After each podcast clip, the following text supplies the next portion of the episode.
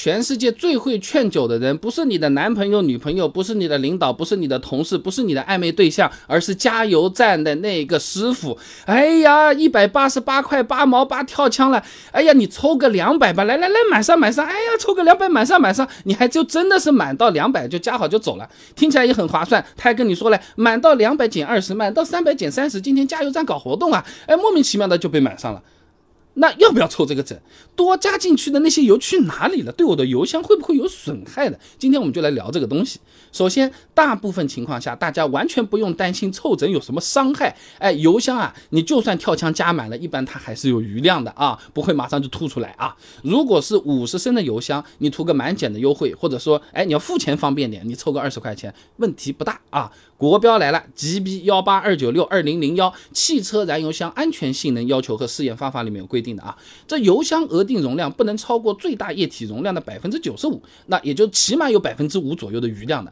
所以说，如果你额定是五十升的这个油箱，不算大啊，起码还有两点五升左右的余量了。你按八块钱每升来算，你差不多哎就是个二十块啊。那么。如果你买的车子是国六的新车，有可能就不太一样了啊。二零一九年之后啊，刚才那个国标它更新过了，新国标 GB 幺八二九六二零一九，它取消了对余量的规定，所以车子比较新的朋友你需要留心一下，它不一定按照那个。定死的那个量流了，那么具体哪里不一样啊？吉林大学张胜运硕士论文《满足国六排放标准的乘用车燃油系统设计研究》里面说啊，这国六的车子燃油系统的管路和过去车型不太一样的，整个燃油系统啊它是连通的，不光是油箱里挥发的汽油蒸汽跑不出去，加油的时候产生的油气，我们的车子也是能收集起来的。听不懂不要紧的，你就这么理解啊。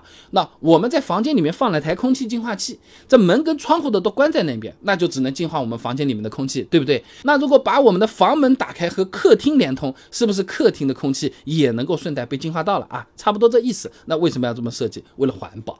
嗯，但是用车的时候就会有个问题啊，你油箱加太满的时候，车子刚好又比较颠簸，哎，部分汽油它就会流到这个循环的管路里面了，最后进入太罐，它是有可能会导致故障的啊。还是刚才那个比方啊，外面发大水了，冲到房间里面来了，你门没开呢，水还出不去，门一开，有可能哎就冲。冲到另外的那个房间去了啊，甚至是冲到更多的地方去了。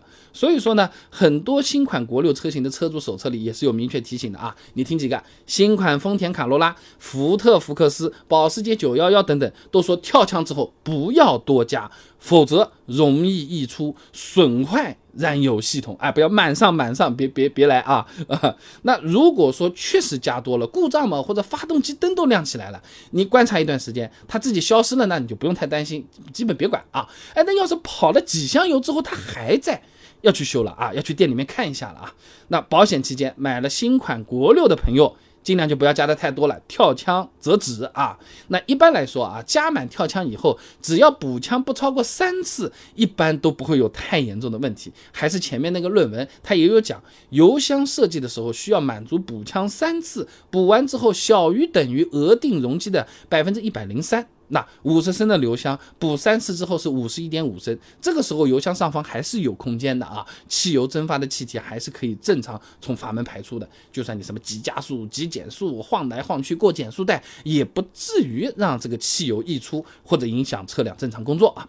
那说到补枪啊，很多朋友又有新的担心的地方了，你看它这么捏一下捏一下，咯噔嘎啷嘎啷嘎啷的这么搞。这个油枪会不会少油或者光走表不出油，他反而是坑我钱了呀？啊，这个。我家的那个油油站，它还是私人加油站嘞。那这个问题啊，以前我们专门做过视频的，呃，有详细讲过。这里简单聊一下，加油剂的计量其实比我们想象中要准多了。五十升的油啊，人为跳枪你十五次以下，和一次性加完相比，少两毫升左右，哎，几乎可以忽略不计啊。所以说凑整的时候啊，我们完全不用担心会少给这个问题。如果真的对油量有疑问，很多加油站它是有量杯的，现场测量看一下啊。